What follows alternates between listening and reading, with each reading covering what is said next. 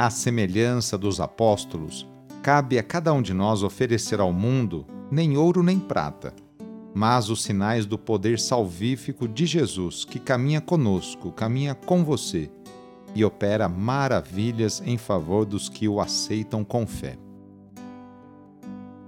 Iniciemos esta oração traçando sobre nós o sinal da cruz, sinal do amor de Deus por cada um de nós. Em nome do Pai, do Filho e do Espírito Santo. Amém. Senhor nosso Deus, nosso Pai, nós cremos em vós, nós esperamos em vós, nós vos amamos, nós vos agradecemos este dia e vos damos graças porque estamos com vida Oferecemos este dia ao Senhor com todas as nossas alegrias e sofrimentos, com todos os nossos trabalhos e divertimentos. Guardai-nos do pecado e fazei de nós instrumentos de vossa paz e do vosso amor.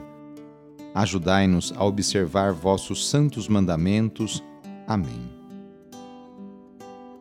Quarta-feira, dia 8 de junho. O trecho do Evangelho é escrito por Mateus, capítulo 5 versículos de 17 a 19. Anúncio do Evangelho de Jesus Cristo segundo Mateus. Naquele tempo disse Jesus aos seus discípulos: Não penseis que vim abolir a lei e os profetas. Não vim para abolir, mas para dar-lhes pleno cumprimento. Em verdade eu vos digo: antes que o céu e a terra deixem de existir, nenhuma só letra ou vírgula serão tiradas da lei sem que tudo se cumpra. Portanto, quem desobedecer a um só desses mandamentos, por menor que seja, e ensinar a outros a fazerem o mesmo, será considerado o menor no reino dos céus. Porém, quem os praticar e ensinar será considerado grande no reino dos céus. Palavra da Salvação. O Mestre Jesus se apresenta muito livre diante das leis do Antigo Testamento. Em certos momentos, percebe-se que ele critica algumas normas do Antigo Testamento e, em outros momentos, ele nos ensina como interpretá-las. O mesmo nos mostra como ler e entender o espírito da lei. Ele é o intérprete fiel dos mandamentos a lei e os profetas necessitam ser entendidos na perspectiva do reino de Deus, a partir da ótica de Jesus. A posse do reino dos céus não depende das leis.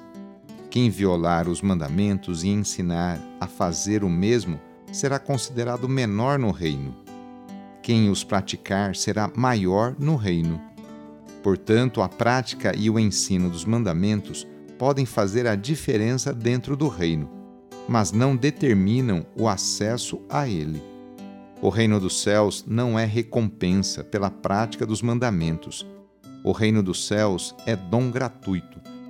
Hoje, quarta-feira, é dia de pedir a bênção da água, a bênção da saúde. Jesus Cristo passou a vida fazendo bem e curando cada um de suas enfermidades, tanto as físicas quanto as psíquicas. Por isso, vamos pedir também a bênção para a água por intercessão da Mãe do Perpétuo Socorro.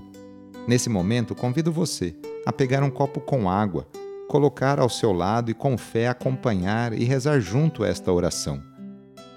Senhor Pai Santo, voltai vosso olhar sobre nós, remidos pelo vosso corpo, pelo vosso sangue, e renascidos pelo Espírito Santo nas águas do batismo Abençoai esta água que vossos filhos e filhas vos apresentam neste momento. Concedei aos que usarem desta água renovar-se no corpo e no espírito, e vos servirem de todo o coração. Em nome do Pai, e do Filho, e do Espírito Santo. Amém. Peçamos juntos a vinda do Espírito Santo sobre você e sobre suas necessidades Vinde, Espírito Santo, enchei os corações dos vossos fiéis e acendei neles o fogo do vosso amor. Enviai o vosso Espírito e tudo será criado e renovareis a face da terra. Oremos. Ó Deus, que instruístes os corações dos vossos fiéis com a luz do Espírito Santo, fazei que apreciemos retamente todas as coisas segundo o mesmo Espírito e gozemos da sua consolação. Por Cristo nosso Senhor. Amém. Pedindo a proteção de Deus para a sua vida e para a sua família, invoquemos a sua bênção. A nossa proteção está no nome do Senhor, que fez o céu e a terra. O Senhor esteja convosco, Ele está no meio de nós. Pela intercessão de Santa Dulce dos pobres, desça sobre você, sobre a sua família, sobre o seu trabalho e intenções, a bênção do Deus Todo-Poderoso. Pai, Filho e Espírito Santo. Amém. Foi muito bom rezar com você hoje. Se esta oração está te ajudando, eu fico muito contente.